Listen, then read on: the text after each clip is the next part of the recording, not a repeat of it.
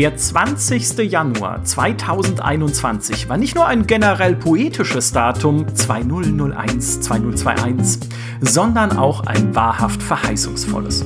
An jenem Tag erschien nämlich auf GameStar.de ein Artikel mit dem Titel Wikinger Survival Spiel Walheim packt Koop und Crafting in eine prozedurale Open World.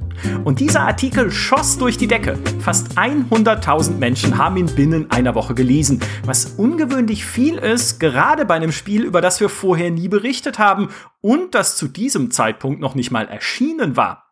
Und da begannen hier in der Redaktion die Alarmglocken zu schellen. Moment mal. Ist dieses Wahlheim etwa ein Spiel, das irgendjemanden da draußen interessieren könnte? Heute, äh, einen guten Monat und 5 Millionen Steam-Verkäufe nach Release, wissen wir, oh ja, dieses nur ein Gigabyte kleine und von fünf Personen entwickelte Wikinger-Spiel hat Menschen da draußen interessiert und interessiert sie auch weiterhin. Und wir müssen drüber sprechen, warum das so ist. Mein Name ist Mjölnir Graf. Mir zugeschaltet ist die Valkyre von GameStar Plus, die Walheim nicht nur gespielt hat, sondern auch mit den Entwicklern gesprochen. Herzlich willkommen, Nathalie Schermann. Hallo. ich dachte, jetzt kommt so, du überlegst dir so ein, ein, einen Wikinger-Spruch. Ja, ich dachte, ich, ich wollte gerade Arr sagen, aber dann dachte ich mir falsches Franchise und das so. sind die anderen. Und dann ist ja. mir nicht so eingefallen, ja. Oh, bei Odin, ich bin froh, dass ich so. hier bin. Das ist schön. Sehr gut. ja. dabei, dabei, belassen wir es. Ja. Ebenfalls zu Gast ist der Jarl unserer News-Redaktion und ortsansässige Wahlheim-Experte Philipp Elsner. Hallo Phil. Hallo, grüß euch und ich habe leider auch keinen Wikinger-Spruch vorbereitet. Es tut mir wirklich leid. ja, keiner hat gesagt, dass wir die vorbereiten müssen. Mann. Ja, es tut mir leid, da ist wohl der Rabe abgestürzt, der euch die Botschaft überbringen sollte. Aber was soll man machen? Ne? So, so ist es nun mal. Äh, Phil, mit dir würde ich gerne anfangen, weil weißt du noch damals, wie es zu diesem Artikel kam? Ich weiß nämlich nur noch, dass der plötzlich auf GameStar.de aufgeploppt ist. Ich habe noch nie vorher von Walheim gehört gehabt und dann kam nur irgendwann Peter Bartke zu mir und meinte, der Christian Just, der den Artikel für uns geschrieben hat, hat nur gesagt, ja, das wurde recht viel gelesen, ob wir das mal testen sollten. Und dann ich so, ja. Vielleicht. Also ich hatte vorher auch, ich hatte vorher auch nichts davon gehört. Und ich bin mir jetzt gerade gar nicht mehr sicher, wie das genau zustande kam, aber ich glaube, es war wirklich so auf Impuls von Christian hin. Äh, er ist ja wirklich so ein bisschen, wer ihn kennt, äh, schon so der Survival-Experte bei uns ein bisschen in unserer, äh, in unserer Truppe von freien Autoren. Und er zieht da immer mal wieder ganz, ganz coole Sachen an Land und ich weiß nicht, ich hatte dann einfach das Gefühl, da sind schon so ein paar coole Trigger-Words drin, ne? Survival, Open World, Wikinger, das klang alles so ganz nett. Ne? Da hatte ich noch keine Ahnung, dass es halt weit mehr sein wird als nur ganz nett. Aber äh, was mir in dem Moment durch den Kopf ging, ist so, ja, also das, das sollten wir mal ausprobieren. Lass uns doch einfach mal die News äh, machen und dann gucken wir, wie so die Reaktionen sind. Ähm, wir sehen ja dann auch oft anhand von solchen Testballons mit News, ähm, wie viel Potenzial steckt denn in so einem Thema, ne? Weil eine News macht ja verhältnismäßig wenig Aufwand im Vergleich jetzt zum Beispiel zu einem Test, ja. Und äh, mhm. äh, dann stellen wir mal so eine News online und gucken, hm, wie sind denn so die Reaktionen? Und ähm, ich meine, trotz dessen, dass es natürlich bestimmte äh, Trends aufgreift, wie Survival, Open World, äh, Crafting. Wir wussten das natürlich von so Spielen wie Rust oder wie Ark, dass sowas durchaus irgendwie einen Hype auslösen kann und äh, auch nach wie vor im Trend liegt. Aber ich hätte da nie gedacht, dass, dass es so schnell, so krass durch die Decke geht. Und wir haben jeden Tag beobachtet, hey, der Artikel ist immer noch in unseren Reichweitenlisten ganz oben. am nächsten Tag auch, am nächsten Tag auch. Und dann haben wir gesehen, oh Gott, das ist ein Thema, das ist echt ein großes Thema. Wir müssen jetzt mal wirklich ähm, drüber nachdenken, wie können wir das weiter begleiten. Und mhm. ja, irgendwie, ehe ich mich versehen habe, waren wir dann bei der ersten Million verkauften Exemplaren. Das war ja nach nicht mal einer Woche, wenn ich mich richtig erinnere. Und totaler Wahnsinn. Und dann war ich selber auf einmal auch drin. Ja, du, du bist äh, absolut hooked. Ich, nur eines vielleicht noch kurz zu den Trends, die es aufgreift, was wir nämlich auch gesehen haben und auf einer GameStar immer wieder sehen. Und vielleicht reden wir nachher auch noch ein bisschen drüber. Woran es denn liegen könnte, ist, Wikinger sind angesagt. Weil wir haben natürlich, ne, das Beispiel kennt jeder, in Assassin's Creed Valhalla letztes Jahr gesehen, was sehr beliebt war da draußen. Auch dank seiner Wikinger-Atmosphäre. Wir sehen es aber auch bei kleinen Sachen wie Viking City Builder. Oder hieß es so? Ich glaube, irgendein Viking, mit Viking fängt es mhm. an. Auf jeden Fall ja. so, ein, so ein Städtebauspiel in einem Wikinger-Setting, von dem es nichts gibt, außer Screenshots, die zusammengestöpselt sind aus äh, Engine Assets. Mehr oder weniger. Also eigentlich noch gar kein richtiges Spiel, noch nicht richtige Spielszenen oder sowas. Äh, sehr netter Entwickler allerdings, der uns sehr lieb auf unsere Interviewanfragen geantwortet hat. Aber trotzdem hat das sofort Aufmerksamkeit erregt und dann ist es sofort irgendwie, gab es Kommentare drunter, die gesagt haben, hey, sowas habe ich mir schon immer gewünscht, das ist ja eine coole Sache, hoffentlich wird das gut, ja, bitte begleitet das weiter. Also irgendwas scheint auch an diesen, an diesen äh, Wikinger-Vibes dran zu sein. Ich weiß nicht, Nathalie, kannst du, kannst du das nachvollziehen? Ich persönlich bin jetzt kein großer Wikinger-Fan, aber ich kann mir das schon sehr gut irgendwie vorstellen, dass, dass äh, das Wikinger-Bild so eine bestimmte ja, Erwartung auch erfüllt. Äh, ich glaube, wenn man Wikinger spielt, das ist halt so ein Bild von, von, von Macht und man erfüllt sich, glaube ich, da wirklich so eine kleine Machtfantasie. Und weil das Ganze auch so runtergebrochen ist auf die, ja, ich sag mal, auf die primitivsten Waffen und Werkzeuge, das ist dann so eine abgespeckte Version von Survival ohne großen Gimmick und so. Also ich kann mir schon vorstellen, dass das bei vielen Menschen äh, die Knöpfe drückt. Hm. Doch. Also ich war selber total erstaunt, ehrlich gesagt, weil ich hatte genau just diese, diese Unterhaltung über Wikinger als Setting und Valheim, äh, gerade mit, mit Dimi gestern. Und ich habe ihm gesagt, ich hätte vor, wenn du mir vor fünf Jahren gesagt hättest, dass Wikinger jetzt total das große Ding ist, hätte ich gesagt, du spinnst. Weil ich, ich kann es wirklich nur sehr bedingt nachvollziehen, jetzt im Vergleich zu einem Setting wie Mittelalter, also Ritter und sowas, ähm, oder vielleicht auch in, in anderen Genres, in Shootern mit einem Zweiten Weltkriegs-Setting oder einem Modern Combat-Setting. Das sind so etablierte Sachen. Aber Wikinger war für mich irgendwie total außerhalb von so einem Trend. Ja, ich meine, wann lief denn Vikings? Das ist doch auch schon wieder out, diese Amazon-Serie und so oder Netflix-Serie, was auch immer. Aber äh, das fasziniert mich total, dass das jetzt so wieder hochkocht. Und ich weiß nicht, was da so die treibende Kraft dran ist. Ob es wirklich äh, Assassin's Creed Valhalla war oder was da, was da dran ist. Aber es ist ganz interessant, das zu sehen, ja.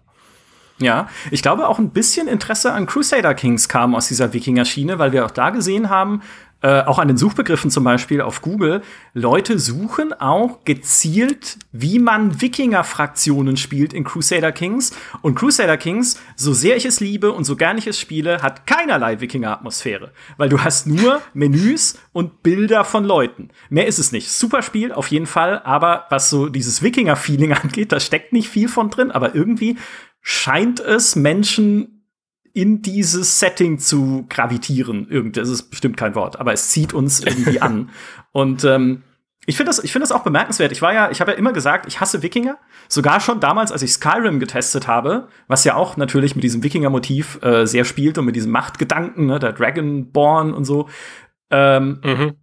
Aber gleichzeitig dieses nordische bergoffene Setting fand ich auch ansprechend, ne? Also dieses, die, dieses, die freie, die freie Welt, diese, dieses freie Wilde, es ist ja nicht Skandinavien, sondern Himmelsrand, aber ne, so das alles, dieses Drumherum, auch mit diesen holzgebauten Dörfern, die sie sich aus Stämmen zusammengenagelt haben und so. Also, das hat schon was, das kitzelt einen schon irgendwie, sich da dann reinzufuchsen mhm. und in dieser Welt zu bewegen. Und ein bisschen so ging es mir auch, als ich die ersten, die ersten Bilder aus Walheim gesehen habe und dann noch die zweiten Bilder, die dritten Bilder und die folgenden 400.000 Bilder, die du, Phil, auf deinem Twitter-Account veröffentlicht hast, weil du es so Ich wusste, spielst. dass du damit jetzt kommst. Ja, klar. Ja. Ich, Warum? Ich, ich komme nicht, ich komm nicht davon nicht? los. Ich, ich, ich weiß es nicht. Irgendwas muss ganz grundlegend wirklich kaputt gegangen sein, weil ihr, ihr wisst es ja und äh, vielleicht manche, die mich ab und zu lesen bei GameStar, äh, wissen es auch. Ich bin eigentlich ein Shooter-Spieler. Ich habe mit diesem ja. Survival-Kram nichts am Hut. Ich weiß nicht, was, was los ist. Ich habe ich hab kein Ark groß gespielt. Das habe ich relativ bald nach Early Access Start damals sein lassen. Ich habe kein Conan Exiles gespielt. Ich habe kein Rust gespielt. Das interessiert mich nicht. Ich, ich spiele Battlefield und Rainbow Six, aber jetzt ist irgendwie alles, ist anders und ich weiß auch nicht so richtig, aber ich komme jeden Abend nach Hause und setze mich an Walheim. Es ist irgendwie, da ist wirklich, die Nadel ist gesetzt, sage ich jetzt mal so. Es ist wirklich krass und ähm, ist was, was ich ganz faszinierend finde. Ich beobachte das auch bei vielen Freunden von mir, die kaum noch spielen oder die nur sehr sporadisch spielen oder die seit mehreren Jahren eigentlich nur noch ein einziges Spiel spielen. Ähm, da sind jetzt ganz, ganz viele wieder richtig angefixt. Ganz viele, die jetzt sagen, oh, ich komme nicht mehr von Valheim weg und ich habe jetzt Valheim angefangen und so. Und ich sage dann, du spielst doch gar nicht mehr so richtig. So, ja, aber Valheim, das ist so, da, da kann ich mich total ausleben und so. Und ich glaube, das ist halt wirklich so ein, ein wichtiger Faktor, ist dieses Ausleben, ne? weil ich, ich mhm. kenne wenige Spiele und das sagt jetzt nicht viel, weil wie gesagt, ich bin kein Survival-Mensch eigentlich, aber ich kenne wenige Spiele, die mir wirklich so einen Grad an Freiheit geben, zu machen, was ich will. Und man sieht es ja äh, auch bei uns auf der Webseite teilweise ganz gut. Es gibt ja Leute, die gehen in das Spiel und die bauen einfach. Die wollen nicht kämpfen, die wollen nicht erkunden, die wollen auch keine, keine Bosse umbringen oder irgendwie äh, höheres Gear bekommen oder grinden oder so. Die wollen einfach nur bauen und dann bauen sie Hochhäuser und den Millennium Falken und ganze Städte aus Herr der Ringe nach und so. Und allein diese Möglichkeit, ich meine, das ist ja Minecraft-esque, sage ich jetzt mal. Also dieses, ja. dieses völlige Sandboxige, dieses Mach, was du willst, äh, hier ist eine Welt, die dir viele Möglichkeiten gibt. Das ist, das äh, übt schon eine, eine enorme Sogwirkung auch äh, aus äh, und auch auf mich. Und äh, ich bin ja eigentlich jemand, der ist eher sagen wir mal, kampflastig unterwegs. Ne? Ich brauche da schon irgendwie auch eine Action-Komponente drin. Aber äh, auch, bei, auch da ist diese, diese Freiheit ist einfach enorm. Das nimmt mich wahnsinnig mit. Ja, ist ja so ein bisschen, also ich kann das mega gut nachvollziehen, aber ich bin ja auch eher in die Richtung gewichtet, sage ich mal, weil ich spiele ja sogar City Skylines einfach nur um zu bauen und schöne Städte zu sehen.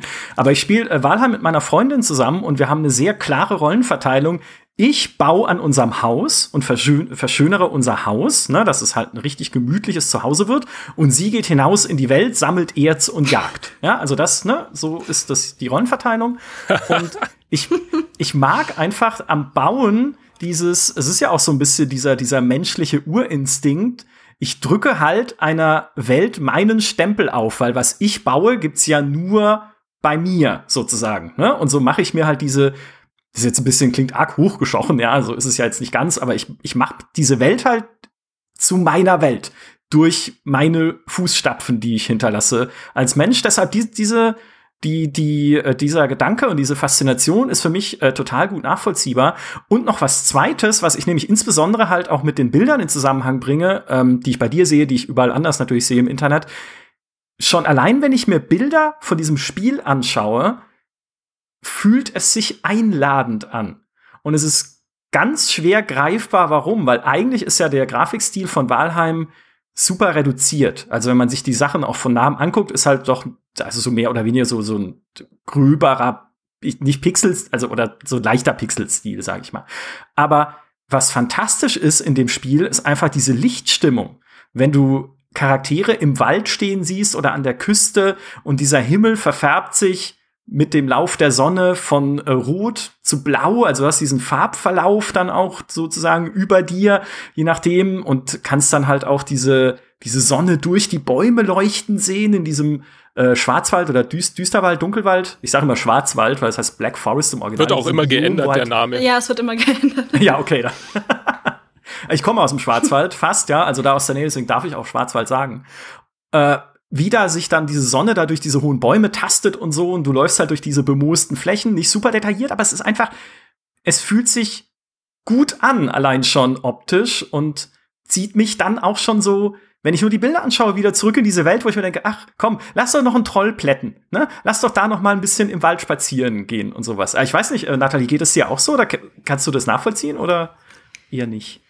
Ich kann es absolut nachvollziehen, weil ich bin eigentlich, ich mag Survival-Spiele eigentlich auch nicht. Ich spiele sie immer wieder an, weil ich mir denke, boah, das Setting ist total interessant, aber ich merke relativ schnell, dass ich einfach vom Typ Spieler her nicht dafür gemacht bin.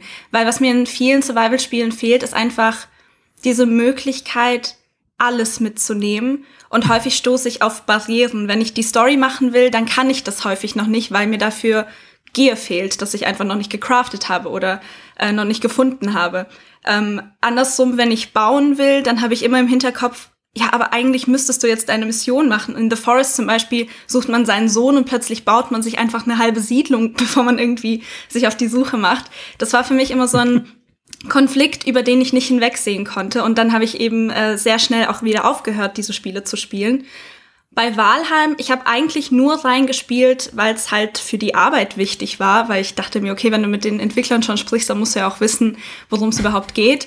Und äh, dieses Reinspielen hat halt fünf Stunden gedauert.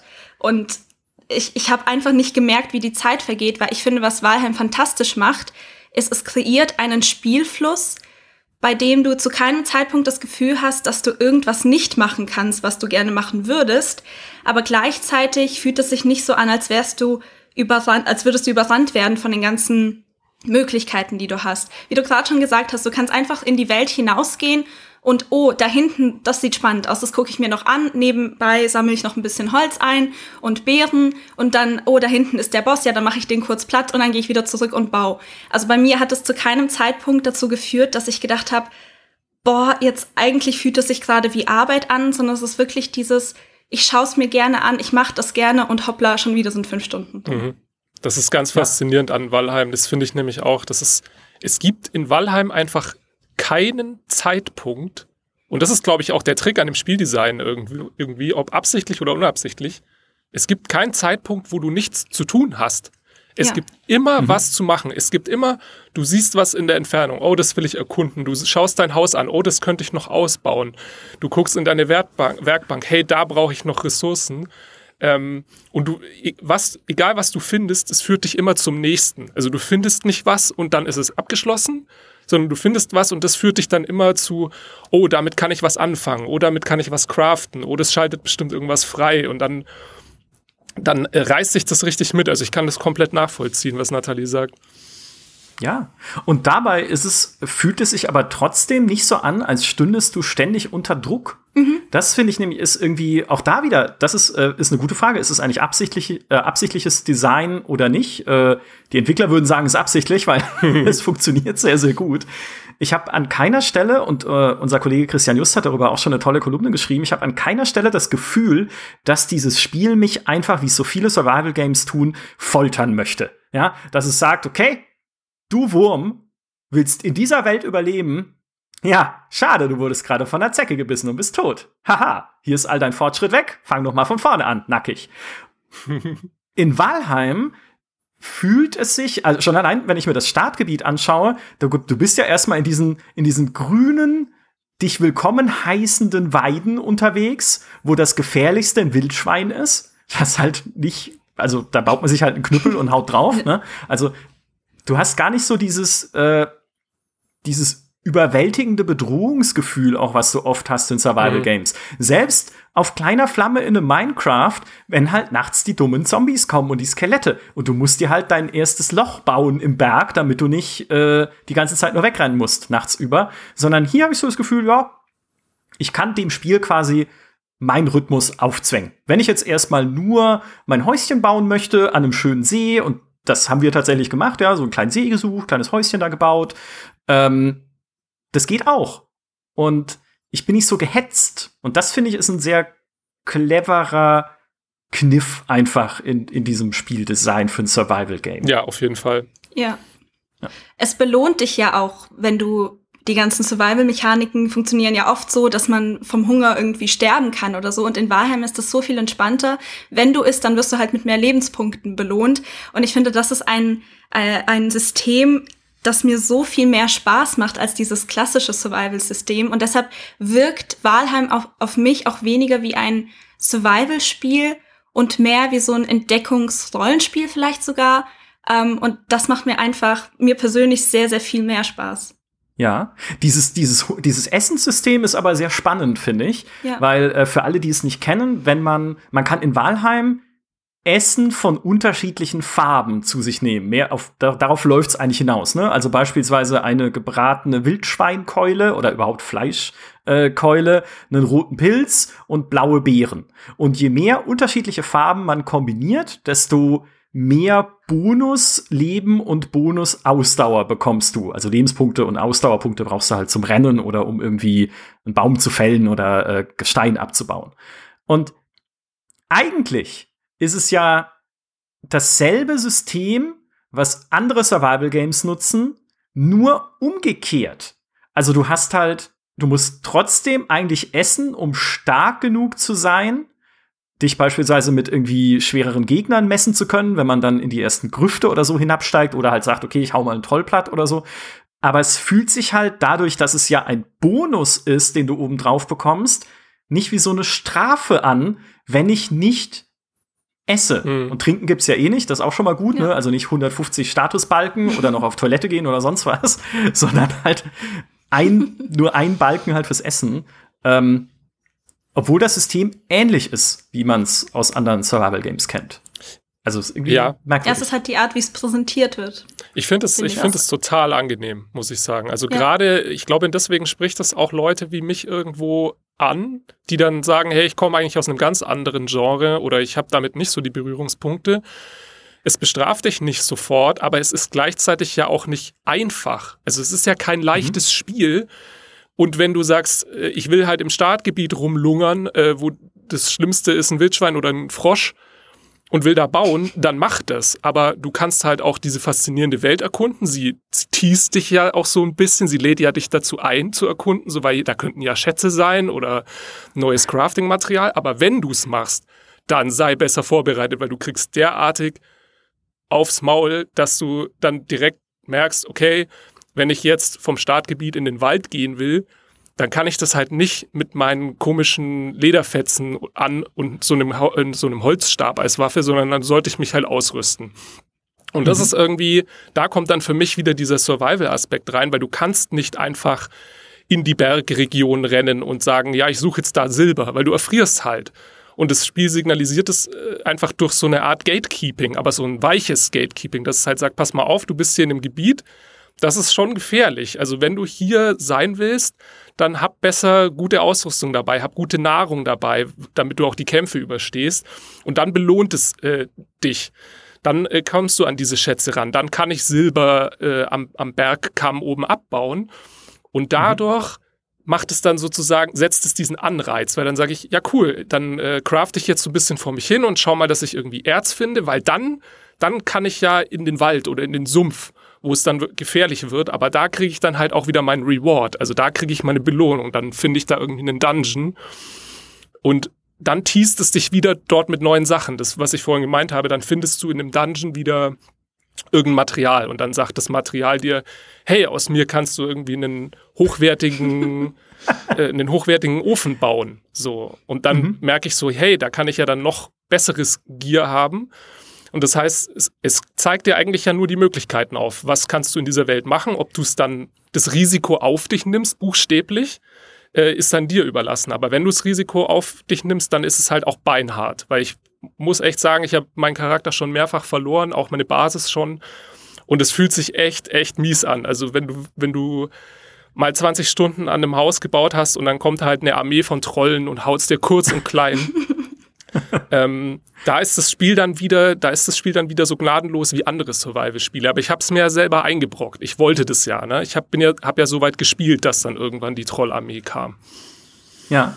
Stimmt, genau, dieses, äh, dieses Raid-System, von dem ich bis vor 15 Minuten nicht mal wusste, dass es existiert, bis du einen Artikel drüber geschrieben hast, ist, äh, funktioniert ja so, dass je mehr Bosse man besiegt, desto häufiger greifen Gegnerwellen dann deine, äh, deine, ja, deine Basis genau. an, halt dein Haus, deine Festung, die du dir gebaut hast. Und ja, klar, ist ja clever, ne? Also je mehr ich halt versuche, der Welt ihre Sachen zu entreißen und ihre Riesenhirsche umzubringen und so, desto mehr äh, kriege ich halt einfach eine Gegenreaktion über einem Immunsystem. Und genau. auch das ist ja, auch da, das ist halt, finde ich, so ein bisschen dieses, darauf läuft irgendwie dieses ganze Game Design von Valheim für mich hinaus, ist, das ist mein Rhythmus. Also die Welt reagiert ohne große Mittel. Also es ist ja nicht so, dass dann irgendwie es gibt ja keine Story-NPCs oder so, die auf meine Taten reagieren wie in einem Skyrim. Aber trotzdem fühlt sich diese Welt halt dadurch so angenehm an, weil sie auf das reagiert, was ich mache. Und das ist eigentlich immer genau. schon mal ein ja. Fingerzeig für gutes Design. Das ist eigentlich Vielleicht. das Storytelling. Ne? Das ist das Storytelling ja, von Valheim, weil es gibt keine Quests oder so. Du kannst dich nur mit der Welt anlegen, aber dann musst du halt auch mit der Gegenreaktion klarkommen, die aus der Welt kommt. Ja. Wobei es ja, wo man auch sagen muss, was ja, was ja diesen Erfolg noch ein bisschen ähm, absurder macht, ist, dass es ja, wenn wir es rein mechanisch betrachten, ja überhaupt nichts neu erfindet. Ne? Also es spielt sich ja an sich super konventionell bis hin zu leicht hakelig. Also wenn ich das Kampfsystem zum Beispiel anschaue, das ist nicht schlecht, also man kommt damit klar, aber ich meine, also für so ein Third-Person-Nahkampfsystem, wo dann die Gegner so um dich rumhüpfen, die KI ist dann auch nicht immer so ganz auf der Höhe und äh, greift immer an, sondern manchmal rennt halt so ein Grauzwerg auch einfach mal nur in der Gegend rum und du versuchst ihn zu treffen. Ähm, also das, das ist alles nichts, wo man sagen würde, boah, das war ja noch nie da. Ja? Auch hier, boah, Erz abbauen. Das, das war noch nie da. kleine, kleine Skill-Level-Ups. Das gab's auch schon. Aber dieses Spiel schafft es halt irgendwie, auch durch Kleinigkeiten, ähm, dich dann trotzdem zu motivieren und bei der Stange zu halten. Und ich glaube, äh, eine wichtige davon hast du gerade schon erwähnt. Nur diese aufploppenden Sachen, was man als nächstes mit dem Zeug machen kann, was man gerade gefunden hat. Also hat ja Minecraft inzwischen auch, äh, hat es am Anfang nicht gehabt, aber durch irgendeinen Patch ist es mal reingekommen, wo dann steht, hey, jetzt kannst du einen Ofen bauen, ja, mit dem Stein, den du gerade abgebaut hast. Ähm, allein das weckt halt diesen, diesen Entdeckertrieb zu sagen, okay, ich guck, ich, ich will das halt noch haben und ich will es mir mal angucken. Und dabei level ich dann auch immer wieder in winzigen Schritten, muss man ja sagen, meine Fähigkeiten hoch, ohne dass es jetzt große Auswirkungen hätte, die ich wirklich spüre. Also, hey, okay, ich bin jetzt Gesteinsabbau Level 34. Es ist nicht so, dass ich dann irgendwie einen Stein mit der bloßen Hand einfach das Erz rausziehen kann, ja, oder sowas. Aber es fühlt sich einfach gut, dieses Level abzukriegen. Und es kommt halt dann auch regelmäßig mhm. irgendwas, hey, jetzt rennst du besser, jetzt kannst du besser mit dem Schwert kämpfen, jetzt kannst du besser äh, blocken mit dem Schild oder sowas. Und auch das, äh, wir kennen ja die Magie der sich füllenden äh, Skillbalken, auch das ist dann halt immer so eine, so eine schöne kleine Belohnung, die dann also zumindest mir geht's so, ich weiß nicht, widersprecht mir gerne, aber die, die mich dann so weiterspielen lässt. Ja, ich bin dagegen ja total immun, wie wir äh, in einem anderen Podcast Stimmt. schon festgestellt haben. ähm, bei mir kommt da eher so eine kleine, ich würde schon fast sagen, nostalgische Note hinzu. Ähm, ich glaube, das ist so eine Kombination aus, aus Grafik und ähm, dem Open-World-Design.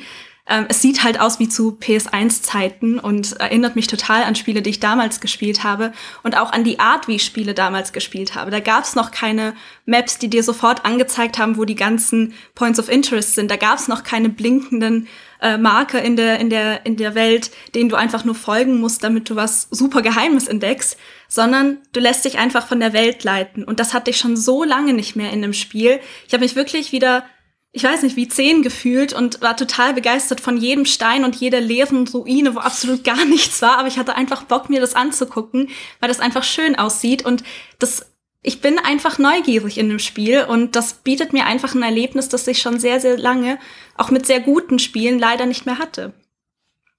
Ja, ich glaube, dieser Neugierfaktor ist relativ normal für Survival.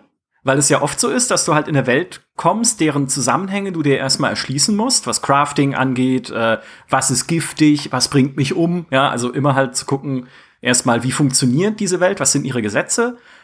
Aber bei Walheim ist es halt verbunden damit, dass es dir nicht aufs Maul haut, während du es lernst. Ja. Oder nicht so sehr, zumindest. Ja. Also ich bin auch schon gestorben und so, aber ich bin in den ersten fünf Sekunden gestorben, weil mich Was? ein Wildschwein äh, attackiert hat. Ja, ich war nackt und unbewaffnet. Wie im echten Leben halt auch immer, ne? Ja, passiert ja. halt immer mal wieder. Ja, und dann kommt ein Wildschwein, was willst du machen? Ja, so ist das. Was ähm, eine schöne, äh, ein schönes Zitat, was ich mir noch aufgeschrieben habe, von äh, PC Gamer dort in einem Artikel. Eigentlich habe ich mir zwei schöne Zitate aufgeschrieben. Das eine passt zwar jetzt nicht, aber ich sage es trotzdem, weil wir vorhin schon über das Thema Nahrungssystem und Hungersystem gesprochen haben. Das ist nämlich, niemand glaubt, dass ein Bauprojekt dadurch bedeutsamer oder erinnerungswürdiger wird, dass man mehrfach verhungert, während man versucht, einen wirklich tollen Turm zu bauen. Stimmt, ja. Das kann ich sehr gut nachvollziehen. gut, in Minecraft verhungerst du auch nicht komplett, zumindest nicht auf den normalen Schwierigkeitsgraden. Auf hart schon, ne, wenn dein, wenn dein Hunger zu weit runtergeht. Aber da kannst du ja auch nicht mehr sprinten, wenn du Hunger hast. Also es macht keinen Spaß, ja, wenn ich Sachen bauen möchte und das Spiel sagt zu mir, kannst aber nicht, weil nichts gegessen, äh, ja. Es, äh, es trägt zu nichts bei, finde ich. Also das allein schon äh, ein wundervolles Zitat. Aber was ich eigentlich sagen wollte, ist äh, ein anderes Zitat oder beziehungsweise eine Frage, die der Artikel behandelt bei PC Gamer ist, konzentriert sich das Survival-Genre zu sehr auf den Überlebensaspekt und zu wenig darauf, was ein gutes Videospiel ausmacht.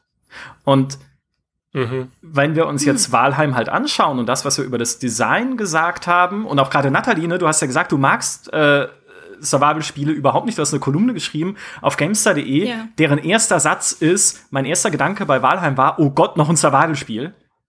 Ähm, mhm. Glaubst du, das stimmt? Also glaubst du, dass dieses ganze Genre sich zu sehr auf dieses, okay, lebensfeindliche Umgebung und hier sind 400 Dinge, die du beachten musst, äh, konzentriert, statt zu sagen, wir wollen einfach ein gutes Spiel sein? Also ich bin natürlich kein Profi, weil ich die Spiele meist nur anspiele, aber auf mich wirkt es schon so ein bisschen, dass gerade Survival-Spiele sich eben durch diesen ganz bestimmten Aspekt so krass wie nur möglich von anderen Videospielen absetzen möchten.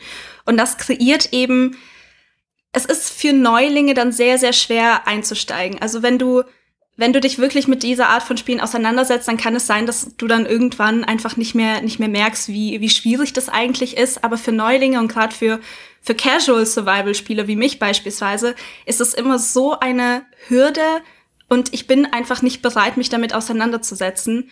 Und Walheim ist einfach sehr, sehr einsteigerfreundlich, was das angeht und ja, ich, es ist halt schwierig zu sagen, ob ähm, Survival-Spiele deshalb schlechte Spiele sind. Aber ich glaube, es ist einfach Potenzial da, das einsteigerfreundlicher zu gestalten und es ist nicht schlimm, wenn Survival einfacher ist. Das macht es nicht schlechter. Ja. ja. Ich meine, äh, stell dir vor, Phil, du spielst Battlefield und dein Gewehr geht kaputt und du musst dir erstmal ein neues craften.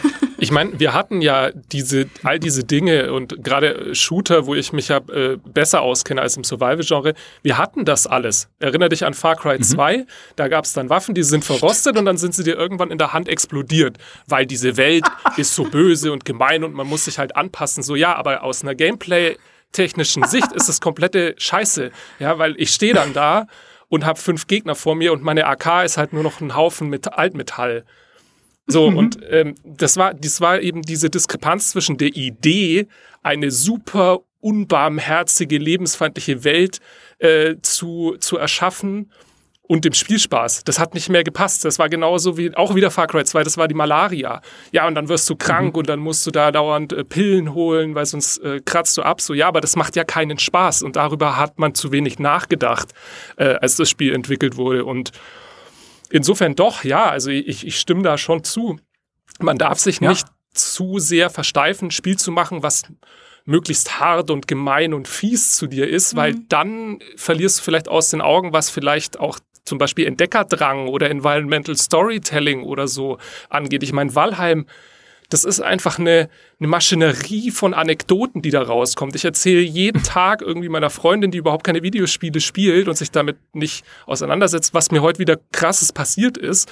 Und die versteht das, ja. Sie, ich, da ich fäll irgendeinen Baum und der fällt dann zufällig auf einen Goblin, der mich eigentlich hinterrücks gerade angreifen wollte. Oder ich segel mit irgendwie drei Leuten zu einem fernen Kontinent, weil wir hoffen, da irgendwie Ärzte zu finden, aber unterwegs werden wir halt von einem Seemonster angegriffen und das Schiff sinkt und wir sitzen dann fest und überlegen, wie wir wieder zurücksegeln können. Und das sind halt diese ganzen Geschichten, die da rauskommen, die sind so viel wertvoller als dieses, ja gut, jetzt bin ich halt äh, verhungert, verdurstet, wie gesagt, all diese Beispiele, ähm, weil, weil Survival geht es nicht nur darum zu überleben, weil Überleben allein macht keinen Spaß. Du musst ja auch was haben, wofür du überlebst. Und das liefert halt Valheim in Hülle und Fülle, finde ich. Ja. Und ja. ihr hättet einfach, äh, wenn ihr irgendwo auf einer einsamen Insel strandet, äh, das habe ich schon gelernt für mich in Valheim. Ich habe immer Material dabei, um ein Teleporttor zu bauen und ein überschüssiges Tor in meinem Zuhause, mit dem ich es koppeln kann, sodass ich dann immer wieder heimkomme. Ja, da warst du schlauer als Wikinger wir, weil wir haben, über, wir haben über die Portale erst danach gelernt, äh, dass es die gibt. ja, okay. Ja, die Wikinger damals auch, ne? Deswegen, da, die konnten es auch noch nicht, die echten. Ähm, aber ist richtig, ja. Und was es halt auch rausnimmt, sehr stark, sind halt diese tatsächlich, ich habe es vorhin schon gesagt, ne, diese, oder ihr habt es beide schon gesagt, diese, diese dich bestrafenden Pflichtaufgaben. Weil dieser Gameplay-Loop, hey, dein Werkzeug ist, ist kaputt, bau dir neues, was ja sogar Minecraft hat, es ist nicht, es ist nicht unterhaltsam. Es mhm. frustriert. Weil hier gehen ja zwar deine Werkzeuge auch kaputt in Walheim, ne, was ja dann dieses Zugeständnis ist, natürlich an dieses Genre, weil du brauchst natürlich eine gewisse Art von Abnutzung und eine gewisse Art von Taktung, dass du nicht einfach 6000 Tonnen Erz sammeln kannst mit deiner einen Spitzhacke, sondern auch mal wieder nach Hause gehen musst, um es abzulegen. Gibt ja auch ein Tragelimit beispielsweise. Aber du kannst halt deine Waffe ohne, äh, oder deine äh, Spitzhacke oder deine Schaufel, oder nee, Schaufel gibt's nicht, aber halt das Zeug, was du benutzt, ja, kannst du halt ohne Ressourceneinsatz einfach an der Werkbank wieder flicken und ab da auch wieder einsetzen. Und ich finde solche, ich nenne sie immer Frustloops, ne, diese Gameplay-Loops, die eigentlich äh, natürlich die Atmosphäre eines Spiels unterstützen sollen, aber dich am Ende doch nur nerven, ne, diese, so dieses Frustlooping, das ist das beste Beispiel Fallout 76 für mich persönlich. Ich spiele das gerne. Äh, jetzt inzwischen nicht mehr so viel, jetzt spiele ich Walheim, aber hab's eine ganze Zeit lang gerne gespielt, wo ja auch dein Zeug äh, kaputt geht mit der Zeit. Und es führt im Endeffekt dazu, dass ich einfach nur jede dumme Aludose in dem Spiel mitnehme, um meine dumme Powerrüstung reparieren zu können, wenn sie kaputt geht. Und auch das ist kein spaßiger Loop. Ja, okay, es ist das einzige Spiel, in dem ich mich über eine Aludose freue. Okay. Und es passt auch in dieses postapokalyptische Setting natürlich, dass eine Aludose was Wertvolles ist. Okay, gebe ich euch. Aber es macht keinen Spaß, sie zu suchen und zu sammeln. Und diesen, diesen ganzen Aspekt nimmt halt Walheim komplett raus. Abgesehen davon, dass es keine Aludosen gibt in einem Wikinger-Setting. Was, ja. Gott sei Dank. Ich muss ich muss ehrlich sagen, ich habe fast geweint, als ich herausgefunden habe, dass man einfach kostenlos reparieren kann, weil das war immer so eine Sache, die mich persönlich total genervt hat, weil ich bin so ein Mensch, ich kann Sachen nicht doppelt und dreifach machen. Das macht mich so unfassbar wütend. Ich habe deswegen schon mal in der Uni fast einen Kurs äh, nicht bestanden, weil ich keine Lust hatte, meine Hausarbeit nochmal zu schreiben, die ich gelöscht hatte oder keine Ahnung, was da passiert ist. Aber es hat mich immer total genervt in Survival-Spielen, weil ich das Gefühl hatte, sobald mir irgendwie meine Ausrüstung kaputt geht, dass ich zurückgesetzt werde an dem Punkt, wo ich vor fünf, sechs Stunden schon mal war. Und dann muss ich das alles nochmal machen. Und ich erinnere mich auch an mein aller, allererstes Survival-Spiel. Das war auf dem Nintendo DS, Lost in Blue 2 heißt das. Mhm. Und ich hatte so Bock. Man, man spielt einen Charakter, der auf, äh, auf einer Insel strandet und leider strandet dann noch ein anderer Charakter und man muss sich um dieses Mädchen kümmern, weil die immer nur in der Höhle rumliegt und nichts macht. Und man selbst ist dafür verantwortlich, dass die überlebt. Das heißt, ich, ich konnte nicht mal die Insel erkunden, selbst wenn ich genug Proviant dabei hatte, selbst wenn ich genug Werkzeuge dabei hatte. Ich musste immer wieder zu dieser Höhle zurück, damit ich sie füttern kann. und das, das sind für mich so Loops, die einfach keinen Spaß machen, weil sie mich vom Fortschritt ähm, fernhalten. Und das hat Walheim einfach nicht, schon allein wegen, die, wie du vorhin gesagt hast, es macht eigentlich nichts neu. Und auch diese Reparaturmechanik ist eigentlich unterscheidet sich nur so gering von anderen Survival-Spielen, aber es macht so unglaublich viel aus. Ja. Und jetzt sind es ja nicht nur wir drei, äh, die Walheim spielen, äh, habe ich gelesen, sondern es ist noch, es ist ja wirklich ein, ein Phänomen geworden. Ähm, wenn man sich ein bisschen äh, nach draußen guckt, ins Internet, ich habe vorhin schon gesagt, fünf Millionen Verkäufe inzwischen auf Steam, Tendenz womöglich weiter steigend. Ne? Es ist ja auch nicht so teuer. Ähm, wir haben gesehen, direkt nach Release war es so, dass mehr Menschen dieses Spiel auf Twitch angeschaut haben, als es selbst zu spielen. Weil wir wissen, Twitch-Streamer sind auch immer auf der Suche nach neuen Spielen für ihr Publikum, ähm, weil die alten werden auch nicht jünger ne, oder frischer. Also Minecraft haben wir jetzt auch schon sehr viel gesehen und Rust inzwischen auch schon wieder sehr viel gesehen. Also irgendwo muss da mal wieder was Neues kommen und dann sagt man sich, okay, gucken wir uns mal dieses Wikinger-Ding an. Vier Tage nach Release aber ist dieser Trend umgekippt und dann haben es plötzlich mehr Leute auf Steam gespielt, als es anzuschauen. Hm. Und ich glaube, also abgesehen von den Faktoren, die wir gerade alle schon aufgezählt haben, ich glaube, ein super einfacher Faktor dafür ist der Preis. Weil ich meine, das kostet 17 Euro auf Steam, beziehungsweise 16,79 Euro. Ich weiß nicht, wie das, irgendwelche Wechselkurse zu schwedischen Kronen 79. oder sowas. Bitte? ja, 79 fand ich nur. Ja, genau, eben 79 Cent. Ja, also guter, guter. wahrscheinlich steckt da irgendeine geheime Botschaft drin oder sowas. Ähm, aber klar, das ist halt, das ist ja fast schon Free-to-Play. Also nicht ganz, ne, aber dass man relativ einfach Zugang kriegt zu diesem Spiel. Ist ja auch noch im Early Access, ne, darf man auch nicht vergessen. Und dann, wenn man sieht, okay, auch auf Bildern, auch im Video, hey, das sieht spannend aus und es sieht verlockend aus, einfach sich in dieser Welt zu bewegen, bist du halt auch einfach schnell drin. Ja, voll. Also diese, diese kreativen Spiele, auch in Minecraft oder so, die haben halt viel Schauwert. Ne? Also mich wundert es eigentlich mhm. kaum, dass es auf Twitch so erfolgreich ist. Ähm, Gerade weil das ja auch ein bisschen was Meditatives haben kann, wenn man Leuten, die es gut können, irgendwie bei so Bauwerken errichten, zuguckt oder mhm. so. Das ist schon, also das kann ich total nachvollziehen. Und auf der anderen Seite, ähm, dass dann Leute davon auch wieder ins Spiel gezogen werden, auch klar, weil das ist eben, wie wir am Anfang gesagt haben, das ist halt was, das siehst du und das wirkt einfach dann schon sehr einladend und sehr so, oh, da will ich selber mal erkunden, da will ich selber mal gucken, ob ich auch so ein cooles Haus bauen kann und so. Und mhm. ähm, ich meine, ich selber äh, verfolge das, ich beobachte das an mir selber auch, dass ich da immer mal wieder auf YouTube gucke und dann schaue ich, hey, ähm, hat da nicht jemand Tipps, wie ich jetzt noch besser irgendwie mein, meine meine Festung irgendwie absichern kann oder hat da nicht jemand Tipps, wie ich besser irgendwie Feldfrüchte anbauen kann und so. Also es hat, es ist auch ein Spiel mit viel Bedarf an Content. Also das darf man ja nicht außer Acht mhm. lassen. Es ist so ein Spiel, was sehr viel Erklärungsbedarf hat, wo viel, wir haben es ja selber gesehen, wir beobachten ja auch, was gesucht wird an Suchbegriffen rund um ein Spiel, äh, einfach auch aus Gründen von unserer Berichterstattung. Da gab es so viele Dinge, die die Leute wissen wollten. Wo finde ich die Bossgegner? Wie funktionieren die Bossgegner? Was habe ich davon, wenn ich die umbringe? Äh, wie komme ich eigentlich auf so einen Berg hoch, ohne zu erfrieren? Also all diese Dinge. Ja. Ähm, das hat natürlich insgesamt dieser, diesen, um diesen ganzen Komplex Walheim herum zu ganz viel Interesse und, und Aufhebens gesorgt. Da wurde ganz viel diskutiert und ganz viel sich ausgetauscht. Das Reddit äh, von Walheim, das quillt ja über. Da sind ja jeden Tag hunderte mhm. neue Sachen drin und äh, ja, das ist so eine, so eine richtige Community geworden, im Endeffekt innerhalb von einem Monat. Ja, ich sage ja, meine Hypothese ist ja, Survival Games, also nicht nur Valheim, sondern auch ein Rust, auch ein Okay, sind die einzigen, die ich kenne. Valheim und Rust. Nee, äh, Minecraft oder sowas, ne? Also, das ist, das sind im Prinzip die MMOs der Moderne dahingehend, dass sie community stiftend sind, weil es kam ja letztes Jahr, weil, äh, nee, vorletztes Jahr, boah, 20, 2020 ist einfach weg. Das ist einfach ausgeklammert. So, es kam ja neulich äh, World of Warcraft Classic raus. Und wenn ich so an World of Warcraft damals denke, dann war tatsächlich das, das Spannendste an diesem Spiel, gemeinsam mit anderen eine neue Welt zu erdecken, äh, erdecken, genau, zu entdecken und zu erschließen, so rum. Ähm, und das habe ich vorhin schon gesagt, ne, du musst ja auch in jedem Survival-Spiel erstmal vorher kapieren, wie funktioniert das Ding wie komme ich denn, wie du sagst, ne, wie komme ich denn jetzt auf den Berg, ohne zu erfrieren? Wie baue ich mir eine Spitzhacke? Wo kriege ich denn das, das Hirschgeweih her, das ich dafür brauche oder so?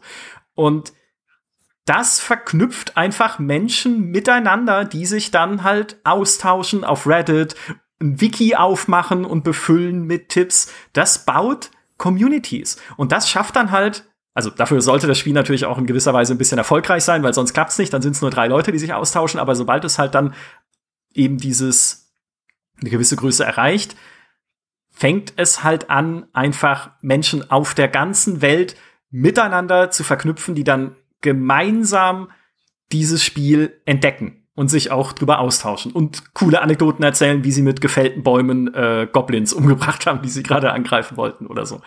Und das ist, das erlebt man bei normal, also na, was heißt normalen Spielen, aber bei so bei Singleplayer-Games nicht so. Das hast du bei Shootern wie, also Online-Shootern, also äh, korrigier mich, Phil, da bist du besser drin, aber ich denke, bei einem, bei einem Battlefield oder bei einem Call of Duty ist es auch nicht so. Es ist ja nicht dieses dort so dieses gemeinsame Entdecken. Nee, ich glaube, ich glaube, dass da bei Shootern tatsächlich der einfach der Koop-Aspekt nicht so stark ist, weil ich meine, gerade ja. ein CSGO, ein Battlefield, ein Rainbow Six, ja, da müssen wir zusammenarbeiten, Teamworken und so, damit wir gewinnen. Aber nach 20 Minuten ist ja alles vorbei. Dann gehe ich ins nächste Match. Also gehe jetzt mal mhm. davon aus, dass ich jetzt nicht mit Freunden spiele.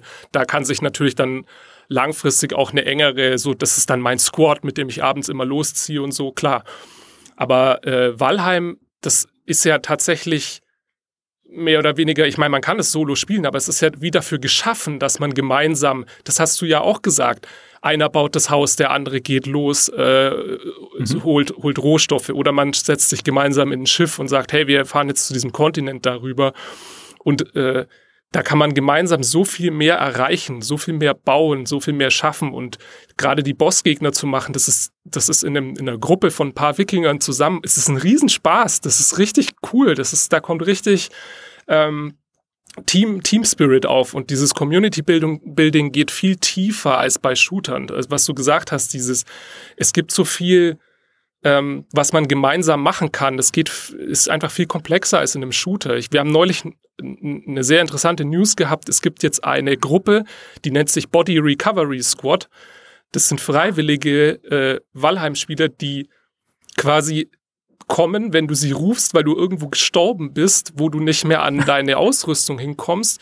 Und die holen dir diese Ausrüstung zurück, beziehungsweise die geben dir Geleitschutz, dass du deinen Loot wieder einsacken kannst. Und das ist halt so solche Geschichten, die sind wirklich komplett einzigartig, dass sich da sowas überhaupt zusammenfindet. Das hat mich total fasziniert und das zeigt auch, was, was Valheim mit seinen Fans in gewisser Weise macht. Also diese Interaktionen, die gehen wirklich tief.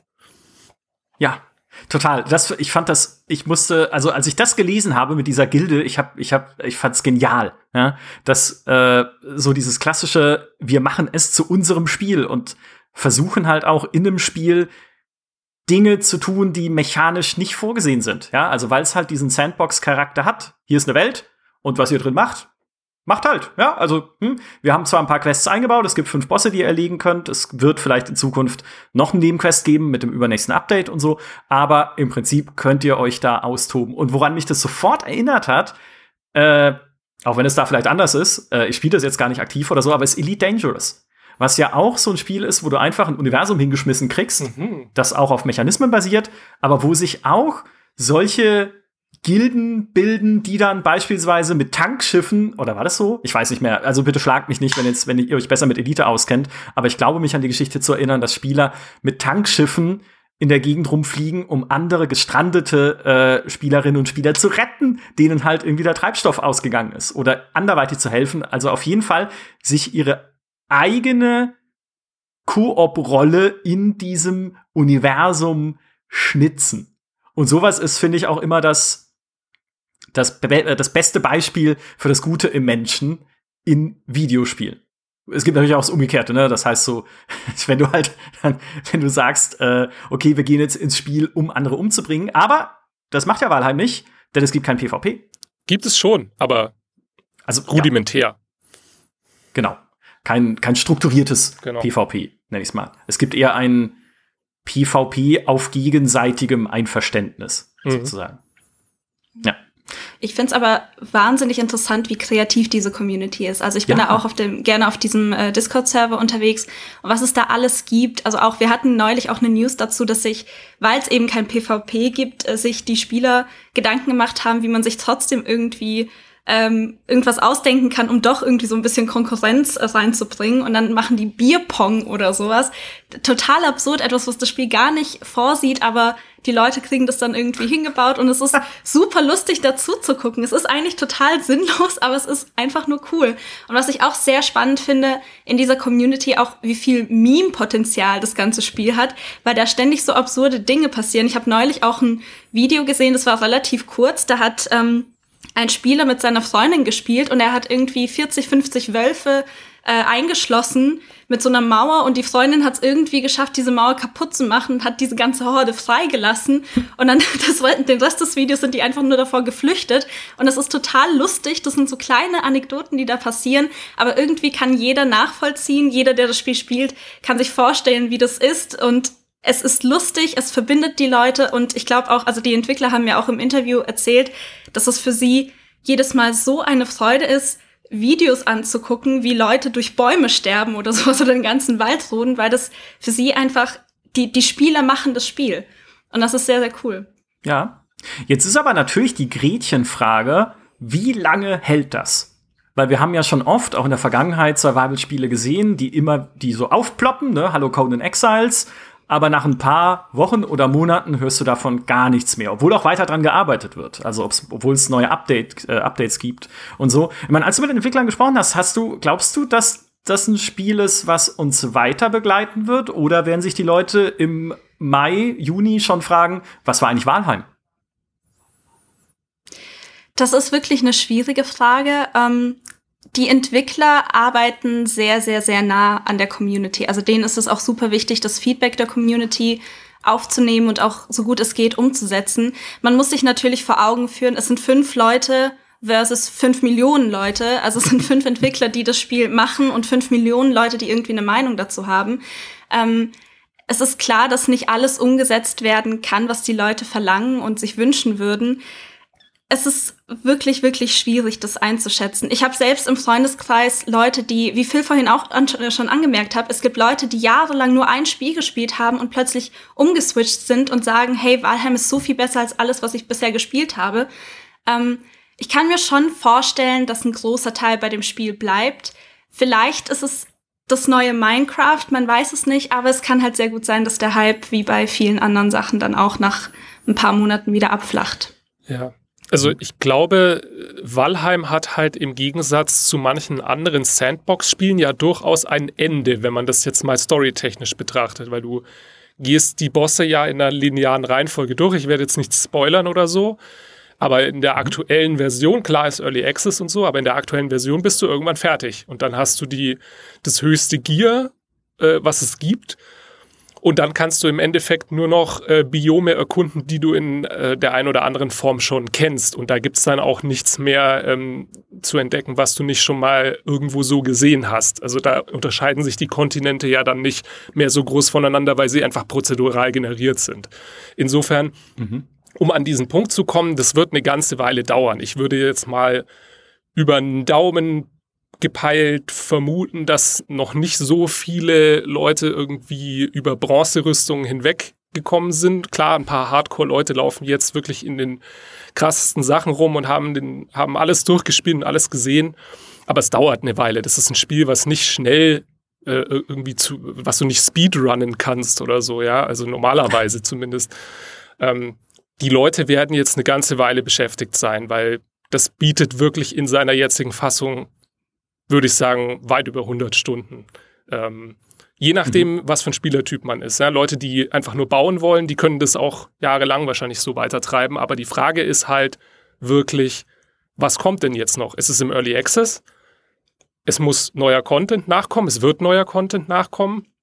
Und äh, da ist dann für mich eigentlich die entscheidende Frage, fünf Entwickler und dieser massive Erfolg, können sie das geschickt kanalisieren? Also können sie jetzt äh, Workflows bauen und neue Entwickler dazu holen, die halt möglichst zeitnah auch dann neuen Content reinbauen, neue Bosse, neue Arten von Klimazonen, vielleicht Nebenquests. Ich meine, es gibt ja sehr viele Pläne. Sie haben viele, viel vor, aber sie sind nur fünf. Also ich meine, wie schnell mhm. kann ja. das gehen? Wenn du nicht jetzt äh, sehr geschickt und taktisch klug aufstockst, dann wird es ja ewig dauern, bis da was Substanzielles nachkommt. Und ganz ehrlich, wir leben halt in der Zeit der Service Games. Äh, viele Leute werden abwandern, wenn kein Nachschub äh, in Sicht ist.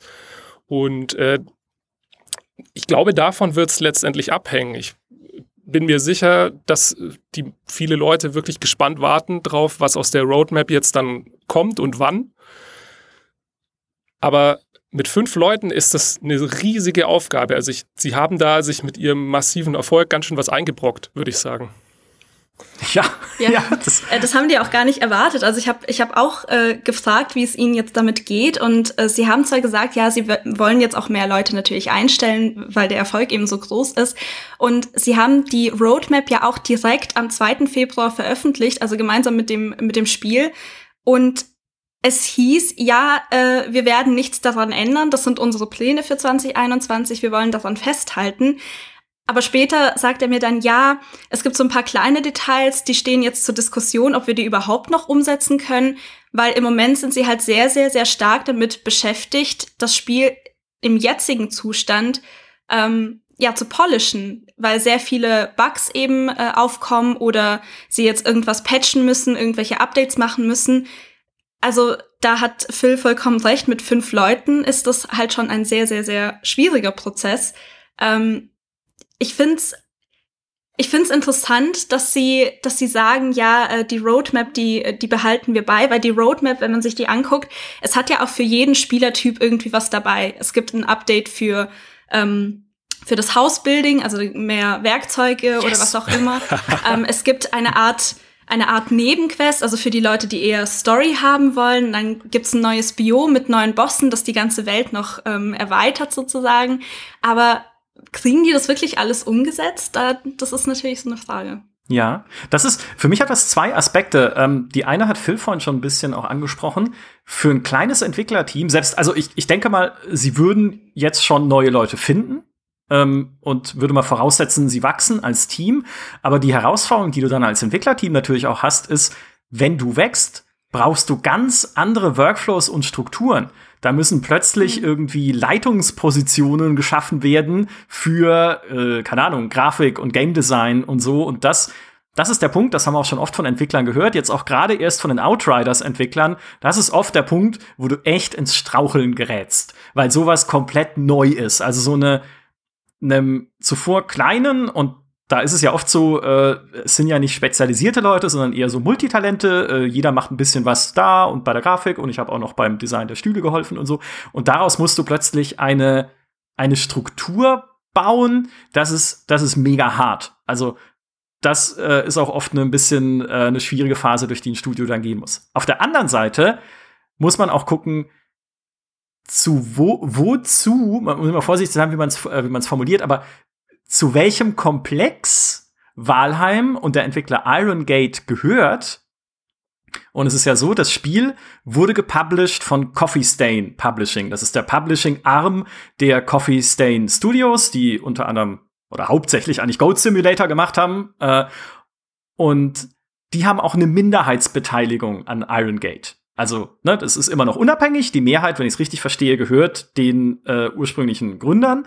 Aber die sind daran beteiligt und die Coffee Stain Studios beziehungsweise Coffee Stain Publishing gehört zur Embracer Group in Schweden und das ist die Mutter- und Dachfirma von THQ Nordic und Deep Silver und all der vier Millionen anderen Studios, die da dazugehören. Also dieser da müssen wir mal einen eigenen Podcast drüber machen, dieser gigantische schwedische Koloss, der in den letzten Jahren entstanden ist. Früher hieß diese Dachgruppe THQ Nordic AB, dann haben sie sich gedacht, Moment, wir heißen jetzt irgendwie als Gruppe THQ Nordic und unser Unterarm, der aus Chowood so mehr oder weniger, sagen wir mal, entstanden ist in Österreich, heißt auch THQ Nordic. Das funktioniert nicht. Wir nennen uns Embracer. Es klingt auch schön so umarmend und äh, kaufen trotzdem weiter alles, was sich nicht bei drei auf den Bäumen ist oder so. So.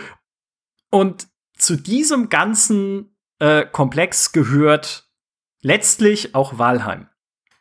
Und ich denke, dass, also wir wissen, dass Embracer eigentlich eine Gruppe ist, die sich sehr wenig einmischt, so in das operative Geschäft ihrer Entwickler. Also das äh, hatte mir der CEO, also der, der Geschäftsführer damals auch mal im Interview erzählt. Sie wollen eigentlich die Studios werkeln lassen, woran sie glauben. Ne? Also sie wollen natürlich schon hören, äh, wie viel, also ne, hat das überhaupt Sinn, das zu machen? Glaubt ihr denn, dass es irgendjemand kauft? Ähm, deswegen haben sie beispielsweise auch ein Crowdfunding gemacht bei Aquanox, bei dem äh, Remake, weil sie da eher skeptisch waren, ob das jemand haben möchte. Aber so grundsätzlich, wenn sie an die Idee der Entwickler glauben, dann sagen sie so, okay, komm, mach dein Ding. Jetzt aber ist es halt im Prinzip für sie ein wahnsinniger Erfolg geworden, dieses Wahlheim. Mit fünf Millionen Verkäufen. Also und wahrscheinlich werden es noch ein paar mehr, würde ich denken, jetzt über die nächsten Monate, so schnell wie sie es auch verkauft. Und dann würde ich doch als äh, Gruppe und dann als ne, Coffee Stain, so als der Publishing-Verantwortliche, äh, auch sagen, Leute, wir müssen euch helfen. Also ihr seid ein kleines Studio, ihr, wir wissen, dass ihr äh, Probleme haben würdet, auf so einen Servicebetrieb umzustellen. Also es muss ja jetzt nicht Hardcore-Service werden, ne, dass jeder Tag ein neuer, äh, neuer Patch kommt oder ein neuer Content, neues Content-Update, aber wir, wir verstehen, dass ihr da Probleme haben werdet und dass die ihnen dann unter die Arme greifen, diesen Prozess zu gehen. Und dann glaube ich nämlich, also wenn das klappt und wenn das wirklich so ist, dann könnte es wirklich langlebiger werden. Weil es gibt einfach so viele Sachen, wo ich sagen würde, das könnte ich mir super noch in dieser Welt vorstellen. Also nicht nur diese die Erweiterung, die sie sich jetzt äh, vorgenommen haben, irgendwie mit den mit den Hausbausachen und Schiffe sollen irgendwie jetzt dann auch anpassbarer werden, was es schon in der Alpha mal gab mit so bunten Schilden und so äh, und das neue Biom. sondern dann kann man ja auch noch irgendwie weiterdenken, was könnte denn noch alles möglich sein? Reiten beispielsweise mit Pferden oder äh, was sehr wichtig wäre, ja, also, ne, es, oder auf riesigen Wölfen, nee, vielleicht nicht, eher Pferde. Ähm, oder was sehr wichtig wäre, vielleicht auch für den langfristigen Erfolg, Mod-Support. Wo sie ja auch äh, im Interview, was äh, du mit ihnen geführt hast, Nathalie, so gesagt haben, ja, jetzt gerade nicht, aber wir vergessen das nicht. Ja? Also da würde ich sagen, baut es halt mal rein. Und ich würde wetten, ich würde, also ich würde echt meine Großmutter äh, drauf verwetten, dass sie es für Konsole bringen. Irgendwann. Wenn sie es schon nicht selber machen, wie gesagt, THQ Nordic hat sechs Millionen Studios auf der ganzen Welt verteilt. Zumindest wenn es in einem Jahr aus dem Early Access ist, was ja so grob ihr Plan ist, sie sagen ja mindestens ein Jahr Early Access, dass es dann auch eine Konsolenversion geben wird.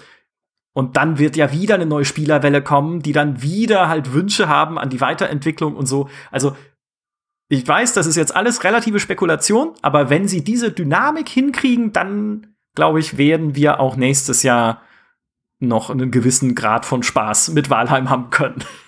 Auf jeden Fall. Aber man weiß es nicht. Das wäre natürlich das, das, das wäre das Best-Case-Szenario, finde ich. Ja, ja ich glaube auch, dass der, der Knackpunkt äh, mit dem Mod-Support, ich glaube wirklich, dass das dem Ganzen nochmal einen ziemlichen Boost geben würde, ähm, sowohl was Langlebigkeit angeht, als auch was, äh, was Spielerzeit vielleicht sogar angeht, weil äh, die Community ist ja schon da und die haben alle das Bedürfnis, sich auszutauschen.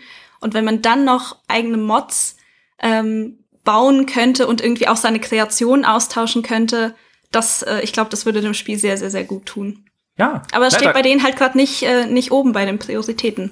Ja, das ist, das ist genau das Problem so ein bisschen, weil dann könnte man ja zum Beispiel auch, was ja auch viele Entwickler machen, also Paradox zum Beispiel hat es in der Vergangenheit ja auch schon gemacht, ist ja gucken, okay, wir heuern talentierte Modder an, die unserem Spiel irgendwas sehr Cooles hinzugefügt haben, weil es gibt so unglaublich talentierte mhm. Leute da draußen, das sehen wir immer wieder bei allen möglichen Mods zu allen möglichen Spielen, die dann auch dadurch, Maurice hat mal einen Podcast drüber gemacht, den niemand angehört hat. Ich jetzt ist Maurice nicht da, jetzt kann ich sagen, ja, es war, es war eine der am wenigsten gehörten Folgen äh, im entsprechenden Jahr, aber es macht ja nichts. Er war trotzdem super.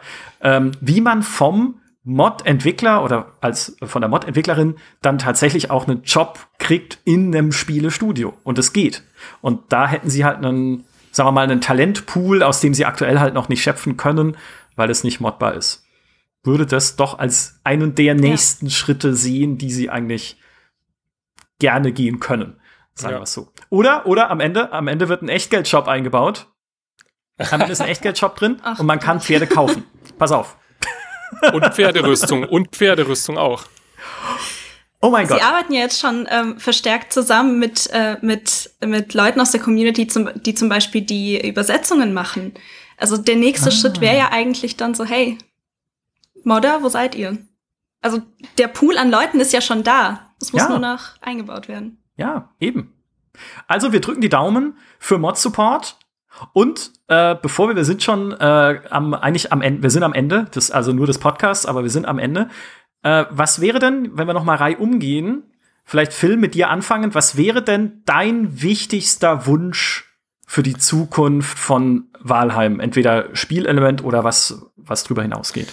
Äh, ja, das eine hast du jetzt schon gesagt, das wären auf jeden Fall Reittiere in irgendeiner Form. Äh, oder wenn es nicht zum Reiten ist, dann irgendwas, was diesen Karren ziehen kann, weil ich keine Lust mehr habe, diesen Karren selber zu ziehen, um irgendwie Erze von A nach B zu transportieren, was unfassbar äh, müßig ist und lang dauert und ich dauernd irgendwie an Objekten hängen bleibe oder so. Also ich brauche irgendeine Form von Transportwesen, brauche ich auf jeden Fall, was natürlich ins Setting passen muss. Ähm, das wäre ganz fantastisch. Ähm, und dann äh, wäre eigentlich so mein größter Wunsch, der wahrscheinlich vielleicht gar nicht in Erfüllung gehen kann aus technischen Gründen, dass äh, in Zukunft, wenn neue Biome dazukommen, ähm, und das haben sie ja gesagt, dass das auf jeden Fall kommt, also ich glaube mindestens zwei oder noch einige mehr sind ja fest geplant, ähm, dass die in bestehende Welten integriert werden. Weil momentan ist eine meiner, mhm. meiner größten Ängste, dass ein Update kommt und dann mein jetziger Seed, also diese Welt, wo alles draufsteht, mein Haus, mein, mein, mein, mein ganzer abgebauter Rohstoffkrempel und so, dass das alles weg ist, weil ich dann auf eine neue Welt umziehen muss, die diese neuen Biome und Klimazonen und Gegner und so drin hat. Wenn das nicht möglich ist, dann wäre es natürlich schön, wenn sie mir irgendeine Art von Umzugssystem zur Verfügung stehen, ne? dass ich mal alles einpacken kann in einer Welt und dann umsiedeln kann in die gepatchte Welt, wo dann die ähm, der neue Content drin ist. Also das wäre auf jeden Fall was, was man im Auge behalten muss, weil ich glaube, dass viele Leute, die jetzt wirklich 100 Stunden in Bauwerke investiert haben, sehr ungern die zurücklassen würden, äh, um auf neue Welten umzusiedeln. Ähm, da sehe ich mhm. noch so ein bisschen technisches Hindernis, weil Sie schon gesagt haben, ja klar, wenn man jetzt an bestehenden Welten irgendwie was, was draufpatcht, irgendwie eine neue Kreatur oder eine neue Art von Item, das geht schon, aber wenn sich die Map verändert, die ja prozedural generiert ist, wie willst du das denn reinpatchen? Da, es gibt ja wahrscheinlich unendlich Varianten von dieser riesigen Valheim-Karte. Ähm, da musst du im Endeffekt dann äh, die Valheim-Welt 2.0 reinpatchen äh, und darauf äh, dann irgendwie die, die Spieler draufbringen. Ähm, das ja. sehe ich noch so ein bisschen kritisch. Und ansonsten würde ich mir einfach wünschen, dass sie es wirklich hinkriegen, äh, clever und behutsam ihr Studio so aufzustocken, dass sie einfach in Zukunft äh, agiler sein können und jetzt nicht irgendwie dann ankündigen müssen, naja, äh, so richtig substanzieller neuer Content wird vielleicht dann Ende 2022 kommen. Das ist zu spät. Das muss auf jeden Fall ja. im Laufe dieses Jahres muss da was, äh, muss da mehr passieren als jetzt gerade. Aktuell laufen halt hauptsächlich so Balance und äh, Stability Fixes und sowas. Das ist alles wichtig aber es ist äh, höchstens die Grundlage. Äh, es ist noch nicht äh, die Zukunft von Valheim, finde ich. Mhm. Nathalie, wie ist bei dir? Ja, ich, ich kann das nur unterschreiben, was äh, Phil gesagt hat, hat weil ich glaube, also die Leute, wenn sie jetzt ihren, ihre 200 Stunden einfach verlieren würden, das wäre, glaube ich, wirklich ein sehr, sehr großes Problem. Keine Ahnung, also ich würde es nicht nochmal spielen. ähm, also ich glaube, das ist wirklich sehr, sehr wichtig, erstmal zu schauen, dass das Spiel weiterhin stabil läuft, auch mit den neuen Updates. Ich persönlich, für mich, würde mir wünschen, dass Walheim weiterhin diese einzigartigen Features beibehält. Also dass es nicht durch Updates irgendwie mehr wird wie andere Survival-Spiele, weil irgendwie die Mehrheit das vielleicht möchte, keine Ahnung. Ähm, ich würde mir einfach wünschen, dass das weiterhin sehr einzigartige, sehr unique Inhalte sind und dass man weiterhin die Welt ja in, im eigenen Tempo auf eigene Faust irgendwie erkunden kann. Und deshalb freue ich mich auch sehr auf das zweite Update, das sie angekündigt haben, was ja so ein bisschen Story mit reinbringen soll und irgendwie so einen mysteriösen Kult. Da bin ich sehr gespannt drauf. Mhm. Ich will nur äh, zwei Dinge eigentlich. Das eine, da haben sie selbst schon gesagt, nee, wir wissen nicht so genau, wir sagen lieber nicht viel dazu. Das eine sind NPC-Dörfer, weil es gibt zwar diese Goblin-Dörfer, aber die sind, die sind nicht befriedigend genug, wenn ich sie überfalle und niederbrenne. weil ich will natürlich als Wikinger in England einfallen können. Mir ist klar, dass diese Welt von Walheim ja eine andere ist. Es ist ja in gewisser Weise das Jenseits mit Yggdrasil, dieser Welten Esche, Eiche, Esche am Himmel und so. Aber äh, trotzdem, ja, ich, ich will da, ich will irgendwie mal was, was Wikinger raiden können und nicht nur immer selber von der Welt geradet werden. Das ist eine. Tote Engländer. Ja, ja, genau, richtig. Die müssen ja auch irgendwo, stimmt, es müssen ja auch, ne, die, ja. die mittelalterlichen Engländer, die, die müssen ja auch irgendwo hingehen. Und dann die werden schon sie mal überfallen wurden und jetzt noch mal. dann werden sie in ihrem Jenseits weiter von toten Wikingern überfallen. Ah, dumm gelaufen. so, und das andere ist, ähm, ich will als Feature, das werden sie nie umsetzen, ich will als Feature Malerei. Weil dann kann ich nämlich, ich bin jemand, der beim Spielen die ganze Zeit immer ein Screenshot-Programm laufen hat, wie Phil wahrscheinlich auch, und die ganze Zeit Bilder macht, wenn ich ein cooles Motiv habe. Nicht nur in Walheim, sondern in allem. Und ich fände es fantastisch, wenn ich diese Bilder im Spiel, also diese Screenshots quasi, so ins Spiel laden könnte oder im Spiel direkt machen, dass ich sie dann dort in meinem Haus an die Wand hängen kann, so als Sammlung meiner Erinnerungen aus dieser Welt. Es gibt's, glaube ich, in keinem Spiel, was ich kenne, aber ich fände das als, gerade weil es auch so schön ist und weil es so viele Anekdoten und immer wieder Dinge gibt, an die man sich gern erinnert und dann ist ein Screenshot halt schnell gemacht. Gerade da fände ich das einfach. Also was du willst, ist ein Ingame Valheim Poesiebuch. Ja, fantastisch. Sowas. Da kann auch dann, ja, kann auch dann jeder an die Wand schreiben, der mal in meiner Welt ist oder so oder drunter irgendwie. Ja, genau, sowas in die Richtung. So, jetzt, äh, ich hoffe, ihr Entwickler, die uns zuhören, äh, habt mitgeschrieben. Das waren im Prinzip unsere Wünsche an die Zukunft von Walheim und ein insgesamt super toller Podcast über Walheim. Vielen Dank euch beiden. Vielen Dank, Phil. Vielen Dank, äh, Nathalie, dass ihr dabei wart. Das hat großen Spaß gemacht. Und jetzt spielen wir einfach Walheim weiter, würde ich sagen. Ich hoffe, ihr hattet auch alle viel Spaß dabei, uns zuzuhören. Macht's gut, bis zur nächsten Podcast-Folge. Tschüss. Ciao.